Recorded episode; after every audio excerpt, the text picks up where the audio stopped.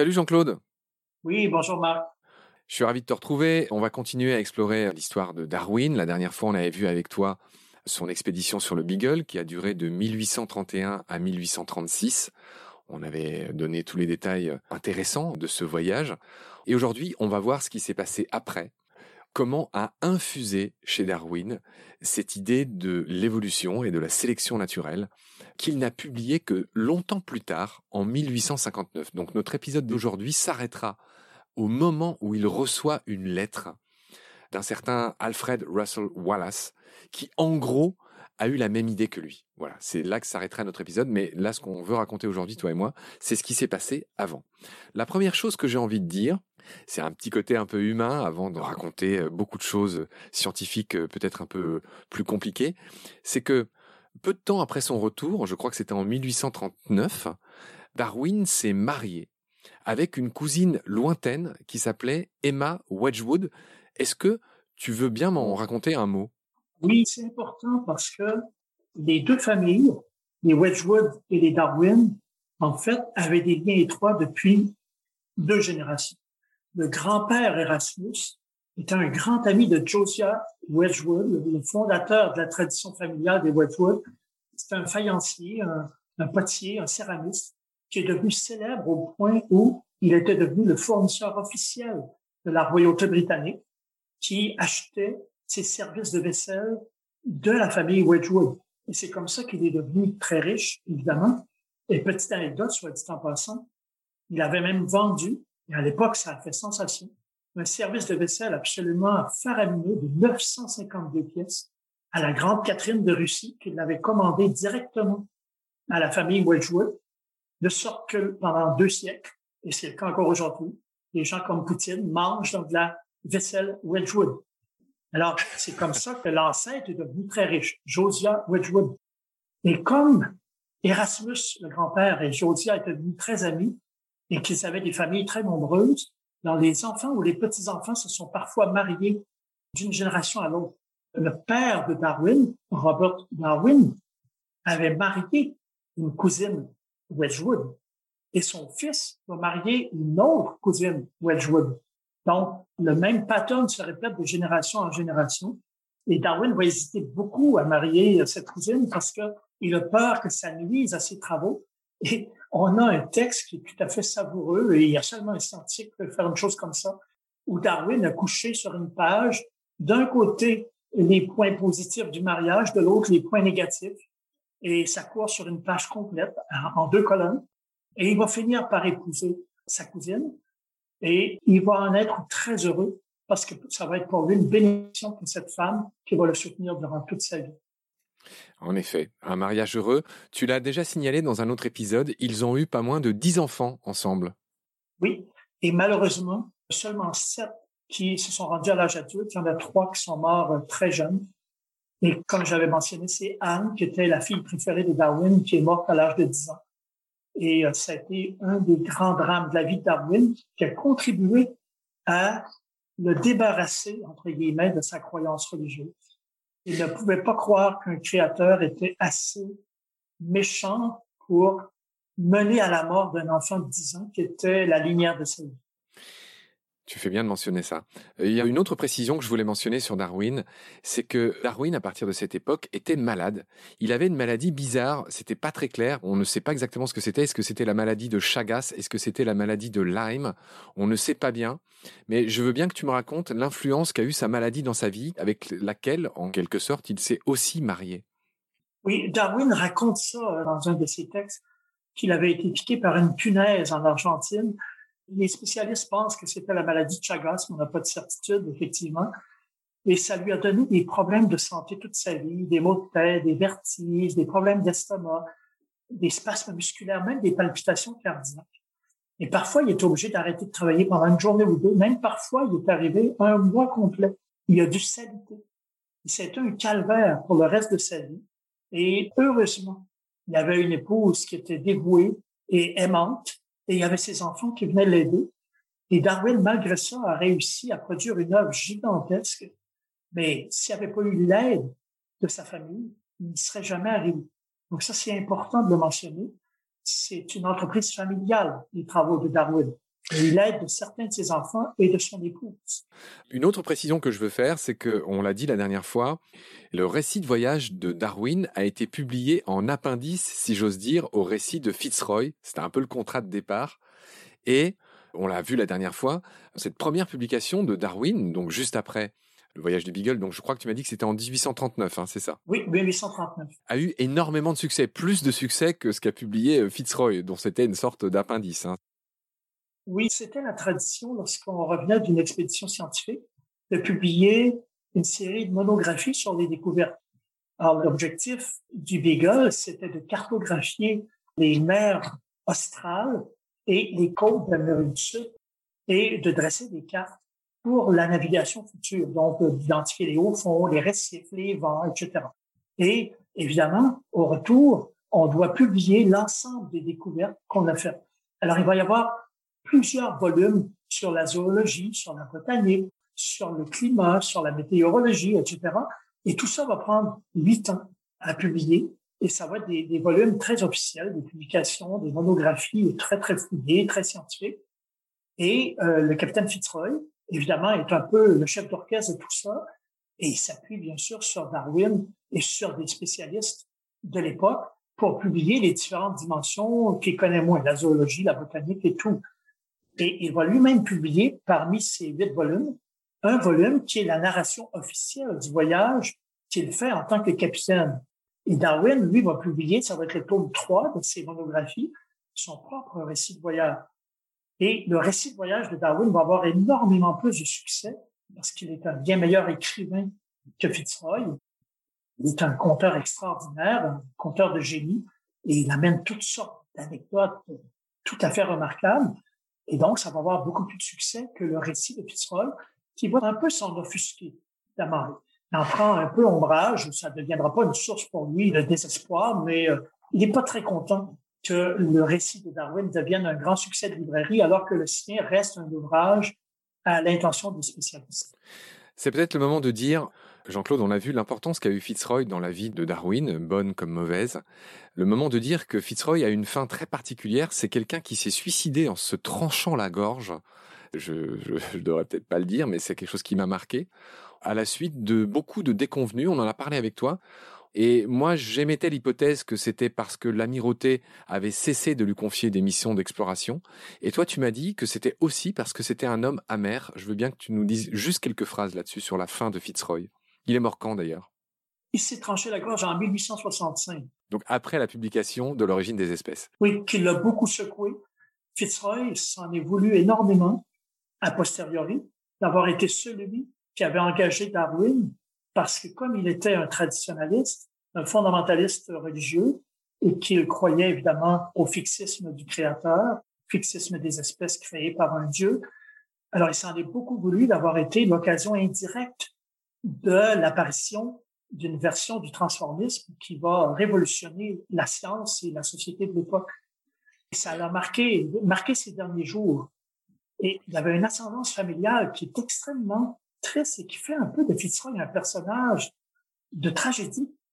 Il faut savoir que le premier capitaine du Beagle, celui que Fitzroy a remplacé très jeune et euh, à l'occasion de laquelle il est devenu le capitaine du Beagle lors de la première expédition, bien crois-le ou non, le premier capitaine du Beagle s'était suicidé en se tranchant la gorge.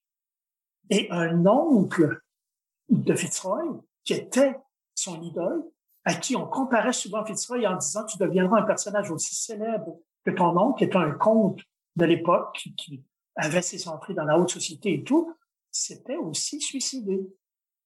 Donc, il y avait une ascendance familiale chez Fitzroy. Une prédisposition, j'ai envie de dire. Oui, une prédisposition, euh, merci, le terme est très, très bien choisi. Et les déconvenus de sa carrière à la fin de sa vie ajouté aux culpabilités qu'il ressentait face à Darwin et à l'extraordinaire popularité que va acquérir sa théorie, ont sans doute contribué à sa fin tragique en 1865. Très bien, Jean-Claude. Je voudrais qu'on parle d'un autre personnage qui a beaucoup marqué Darwin à cette époque, donc après le retour du Beagle, c'est Malthus, et notamment son essai sur le principe de population. Je voudrais que tu m'expliques l'importance qu'a eu Malthus à partir de là dans la pensée de Darwin C'est un personnage très important. Sur le plan théorique, il est aussi important qu'Enslow ou Lyell. Pourquoi? Parce que Darwin le lit en 1838 et on le sait parce que il l'écrit dans ses carnets. Il va consigner toutes sortes d'observations et de réflexions dans des carnets qu'il commence à tenir dès le retour du Beagle et il va les écrire pendant huit ans, de 1836 à 1844. Et on aura l'occasion probablement de parler de deux d'entre eux qui sont plus importants. Mais dans ces carnets, donc, il consigne ses observations, ses réflexions, ses lectures, ses découvertes. Mais en 1838, il lit Malthus. Il faut se rappeler qu'au retour, il essaie d'organiser tout le matériel qu'il a accumulé durant son voyage et il a déjà ses idées transformistes, son évolutionnisme naissant, et il cherche une façon d'articuler cette théorie avec des concepts qui vont être des concepts scientifiques. Or, Malthus défend une théorie qui est un peu scandaleuse, mais dont Darwin va retenir un aspect qui va devenir une base de sa future théorie. La théorie que Malthus défend, c'est que les êtres vivants se reproduisent plus vite que les ressources disponibles. En termes techniques, ce que ça dit, c'est que l'accroissement des organismes suit une progression géométrique alors que l'accroissement des ressources suit une progression arithmétique. Une progression géométrique, ça croît très, très vite si on prend un chiffre de départ et on le multiplie par ce qu'on appelle une raison. Euh, prenons l'exemple de 2, c'est le plus facile. Donc, ça veut dire 1, 2, 4, 8, 16, 32, 64. Ce qui veut dire qu'après 30 itérations, on est rendu dans des millions. Donc, les organismes, selon Malthus, se reproduisent selon une progression géométrique alors que les ressources disponibles, donc l'alimentation pour ces organismes, elle suit une progression arithmétique. Progression arithmétique, c'est le même principe, sauf qu'au lieu de multiplier, on additionne. Si on prend le même facteur de départ 1 et qu'on garde la même raison 2, ça donne 1, 3, 5, 7, 9, 11, 13, etc. Donc, la divergence entre les deux progressions croît sans cesse. Et la conclusion qu'en tire Malthus, c'est qu'il y a une lutte pour la vie entre des organismes vivants. Et Darwin va appliquer ça au monde. C'est la célèbre expression struggle for life, qui est une expression, si je ne m'abuse, qu'on doit à Malthus. Hein. Euh, Malthus l'applique. Le terme lui-même vient de Spencer, dont on aura l'occasion de parler, mais il traduit parfaitement la théorie de Darwin. Et Malthus applique ça de manière un peu scandaleuse, mais à l'époque, on voit qu'on est très conservateur, applique ça à la société humaine. Il en conclut qu'il faut réduire les naissances. Ça va donner naissance à la théorie du malthusianisme qui a été appliquée en Chine avec la théorie de l'enfant unique.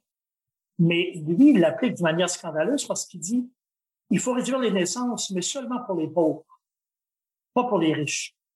Parce que les pauvres se reproduisent trop, se reproduisent de manière disproportionnée et ça met une pression énorme sur les ressources. Et donc, il faut laisser les pauvres se reproduire moins. C'est pas grave s'ils se reproduisent beaucoup, même si on limite leur naissance, parce que c'est voulu par Dieu, ces façons de souffrir et ça leur permet de gagner leur ciel. Donc, pour nous, aujourd'hui, c'est scandaleux de pareilles euh, théories, mais à l'époque, c'est accepté. Et Darwin va retenir de ça seulement la partie du struggle for life, qu'il va appliquer à l'ensemble de la nature, et ça va donner la lutte pour la vie. Oui, effectivement, c'est une base importante de sa propre théorie. C'est un petit morceau, mais important. Et il refuse catégoriquement de l'appliquer aux sociétés humaines, contrairement à Malthus. Oui, bien sûr. Euh, Malthus était quelqu'un d'indigne moralement. C'était un religieux indigne, oui, qui parlait en gros de laisser les pauvres à leur sort et même euh, de réguler euh, leur population. Tout à fait. Pour nous aujourd'hui, avec l'esprit moderne, c'est un peu scandaleux. À l'époque, ça a surpris, mais les gens l'acceptent. Alors, il y a un autre personnage important dont il faut parler pour comprendre les premiers euh, linéaments euh, du travail de Darwin, c'est Chambers, dont tu as évidemment tenu à parler. Euh, je voudrais que tu me racontes quel est cet auteur qui publiait anonymement un bouquin qui a eu énormément de succès à l'époque, qui était un best-seller, qui s'intitulait Les vestiges de l'histoire naturelle de la création. De transformisme ménagère, on en a parlé à plusieurs reprises, ça fait partie un peu de l'atmosphère intellectuelle de l'époque. Et en 44, il cet ouvrage anonyme qui paraît, personne ne sait quel est l'auteur. Et dans cet ouvrage, on présente une vision transformiste très, très générale, cosmique, je dirais, et un peu poétique. Et euh, on ne sait pas quel est l'auteur, mais c'est bien écrit, c'est bien présenté et ça va avoir un succès énorme. Il y a dix éditions entre 1844 et 1853, donc une édition par année. Donc c'est un best-seller à l'époque. Et c'est seulement deux ans après la mort de Darwin en 84 qu'on va enfin savoir quel est l'auteur de ce texte. On imagine que ça peut être un scientifique euh, qui ne veut pas être connu parce que les idées sont trop scandaleuses. Mais en fait, on va apprendre que c'est un éditeur écossais qui s'appelait Robert Chambers, qui est un naturaliste amateur et qui avait tenu à écrire ce texte pour populariser les idées transformistes parce qu'il trouvait ça important. Darwin va lire ce texte, ça l'intéresse beaucoup, comme beaucoup d'autres scientifiques de l'époque qui sont plus progressistes, mais il est insatisfait de ce texte parce qu'il le trouve mal documenté. Moi, je répète que Chambers n'est pas un scientifique, c'est un, éditeur et c'est un naturaliste amateur qui a une certaine connaissance, mais ce n'est pas un professionnel, ce n'est pas un scientifique chevronné. Darwin est insatisfait de ce texte, mais il le lit et il y trouve beaucoup d'intérêt parce que ça contribue à populariser les idées que maintenant il entretient en secret parce que sa théorie maintenant est parfaitement développée. Il écrit un essai en 42 de 35 pages sur sa nouvelle théorie et un long essai de 230 pages en 1844 qu'il va chérir énormément. Il va demander à son épouse, s'il venait à mourir prématurément, de s'assurer, et ça c'est très touchant, que cet essai va être publié. il est écrit avec beaucoup de soin, mais en secret, et que cet essai va être publié pour ne pas que cette théorie se perde. On voit l'importance qu'il y accordait, et Jean-Claude, pour appuyer ce que tu dis, dans une lettre à un de ses amis botanistes, Darwin parle du fait qu'il a deux carnets, il a un carnet A qui est entre guillemets euh, son carnet de recherche classique, et il a un carnet B qui est un carnet secret dans lequel il commence à développer sa théorie de l'évolution et de la sélection naturelle. Et il dit à cet ami botaniste, exposer cette théorie de l'évolution que j'ai, c'est comme confesser un meurtre. Oui, c'est extraordinaire. Darwin a toute une série de carnets qu'on a publiés après sa mort. C'est son fils Francis Darwin qui a commencé à les publier en 1909. Et après, on les a publiés dans une suite ininterrompue. Ils ont fini donc par tous être publiés. Et euh, ces carnets, on les a numérotés par des chiffres alphabétiques ou parfois par des noms qui caractérisent un peu la façon dont ils se présentaient. Par exemple, il y en a un qu'on appelle le carnet rouge, un autre le carnet un peu déchiré, etc. Et il y en a sept qui sont importants, les carnets A à E, et les carnets M et N. Bon, je vais passer rapidement sur M et N parce que c'est plus des questions qu'on a appelées des questions philosophiques ou métaphysiques, dans lesquelles Darwin va parler de ses croyances, de ses interrogations philosophiques. Les carnets A à E, et tu viens d'évoquer A et B, sont très importants parce que c'est là qu'on peut suivre l'évolution des idées de Darwin et voir comment progressivement il élabore cette théorie, l'impact qu'a eu la lecture de Malthus l'impact des différentes observations qu'il fait, les échanges qu'il a avec de plus en plus de scientifiques, avec des horticulteurs, avec des éleveurs, qui vont l'amener sur la piste la sélection naturelle, qui va être copiée sur la sélection artificielle. Darwin est le deuxième après Lamarck à faire ça. Lamarck n'avait pas élaboré la notion de sélection naturelle, mais il avait été très frappé par les transformations des espèces que les humains amènent avec l'élevage et l'horticulture, c'est-à-dire les plantes et les animaux domestiques que les humains transforment en fonction de leur bon plaisir, soit pour l'utilité, par exemple un chien de chasse, soit pour euh, l'agrément, par exemple un chien d'appartement comme un caniche, etc., etc., ou les, chevaux de course.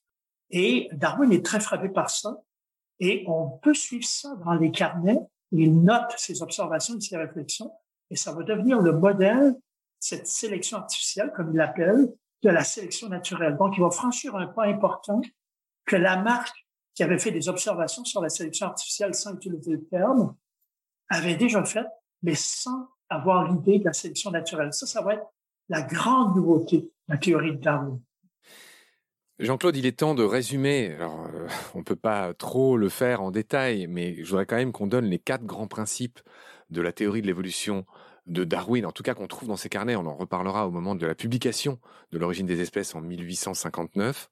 Mais sous ton contrôle, je voudrais dire que Darwin travaille sur quatre grands principes. Le premier, c'est qu'il existe des variations dans une espèce. Et cette, cette prémisse de la réflexion de Darwin paraît évidente. En fait, Darwin part d'un constat très simple, c'est que, y compris chez les humains, d'un être à l'autre, même d'un père à son fils, il y a des variations. Ce n'est pas une reproduction à l'identique. Donc ce premier principe, c'est dans toute espèce, il existe des variations d'une génération à l'autre. Le deuxième principe, c'est que toute espèce se laisse sélectionner entre guillemets. C'est ce que tu racontais précédemment. En clair, on est passé du loup au teckel en 11 000 ans, selon l'expression de Guillaume Lecointre. Le troisième principe, c'est l'existence d'une compétition. Et c'est aussi quelque chose que tu as déjà dit, qui est dû au fait que le taux de reproduction est beaucoup plus élevé que les ressources. Et donc, il y a une sorte de struggle for life, une expression qui a fait Flores, après on y reviendra avec toi. En gros, c'est l'existence d'une compétition qui induit une sélection euh, obligatoire, j'ai envie de dire. Et le quatrième principe, c'est qu'aucune espèce n'est stable dans le temps, car les facteurs changent et donc les espèces changent. Voilà. Est-ce que, Jean-Claude, j'ai bien résumé les quatre principes ou est-ce que tu veux ajouter quelque chose? C'est parfaitement résumé. Je vais ajouter quelques détails ici et là, mais c'est très, très juste. C'est une façon habile, je trouve, de résumer la théorie de Darwin. Concernant les variations, hein, c'est quelque chose qu'on peut observer couramment. Pas non seulement, par exemple, une portée de petits chatons. Alors, euh, mettons que le père était noir, euh, avait le pelage noir et la mère avait le pelage blanc. On va voir qu'il y a différentes combinaisons de pelage chez les petits. Il va en avoir un tout noir, un, bariolé, un tout blanc, etc. Et on, va observer qu'ils n'ont pas la même capacité à la naissance. Certains vont s'accaparer les tétines de la mère facilement. La mère va parfois même en éliminer un qu'elle trouve trop faible. Donc, ces variations apparaissent à la naissance. Ça, c'est un point très, très important pour Darwin parce que ça va l'éloigner de la théorie de la mère. C'est que les variations étaient acquises durant la vie. On se rappelle de l'exemple de la girafe et du serpent. Donc, ces variations sont innées. Et donc, elles seront donc immédiatement héréditaires, ce qui n'était pas le cas chez la mère. Elles devaient être acquises avant d'être héréditaires. Deuxième chose qui est très, très importante, tu l'as mentionné, c'est que ces variations vont être des conditions d'adaptation à l'environnement. Et une même variation peut être favorable ou défavorable selon la modification de l'environnement. Il n'y a pas de variation favorable ou défavorable de manière absolue. Prenons l'exemple des pinsons, des Galapagos, les 13 espèces de pinsons euh, dont une était particulière à chaque île. Un bec pointu va être favorable si l'animal doit être insectivore et donc aller chercher sa nourriture sous l'écorce des arbres, donc le bec plus long et plus fin va être à ce moment-là favorable, mais va devenir défavorable si l'animal s'alimente avec des graines. À ce moment-là, c'est le pinson qui a le bec le plus fort, le plus robuste, qui va être favorisé parce qu'il va pouvoir casser l'écorce des graines. Et donc, jamais une variation va être favorable dans l'absolu. Alors ça, c'est très important de le rappeler c'est toujours variable en fonction d'un environnement et l'environnement se modifie au hasard, au hasard des catastrophes, au hasard des transformations dans le temps. Donc, c'est là que la notion de hasard devient fondamentale. Les variations apparaissent au hasard à la naissance. L'environnement se modifie en partie dû au hasard et la relation entre les deux est favorable ou défavorable en fonction des lois du hasard. Donc, le hasard joue un rôle fondamental dans la théorie de Darwin et c'est ce qui va devenir difficile à accepter pour les croyants. Ce n'est pas la providence qui gère l'évolution, ce sont les lois de la nature, donc lutte pour la vie, sélection naturelle, et le hasard. Pas d'intelligent design, le hasard entre en conflit avec ce fameux plan divin, euh, tu viens de le dire. Jean-Claude, il me semble qu'on a pas mal résumé, on le fait comme on le peut dans le temps qui nous est imparti, mais les grands principes qui sont en train de d'infuser dans l'esprit de Darwin et qui vont présider à la rédaction de son livre le plus célèbre, L'origine des espèces, c'est ce dont on va parler dans le prochain épisode, mais celui-ci va se conclure avec beaucoup de suspense, avec un cliffhanger, euh, comme on ne dirait pas au Québec, puisque ce genre de mot anglais n'existe pas chez vous. Vous dites quoi d'ailleurs euh, Tu vois ce que c'est un cliffhanger? Oh, quel serait le terme qu'on emploierait au Québec? Ah oui, je serais curieux de le savoir, celui-là. On dirait un, suspense, là. C'est un terme qui est francisé, ah. donc je crois qu'on parlerait d'un suspense.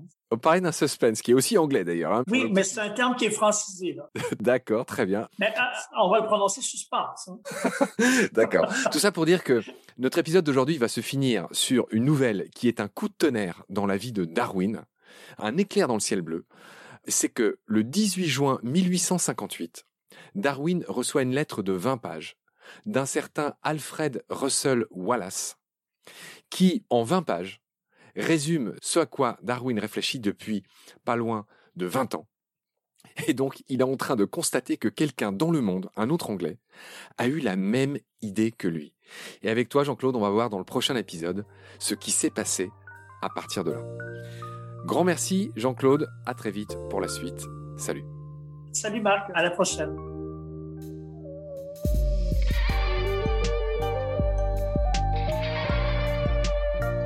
C'est la fin de cet épisode.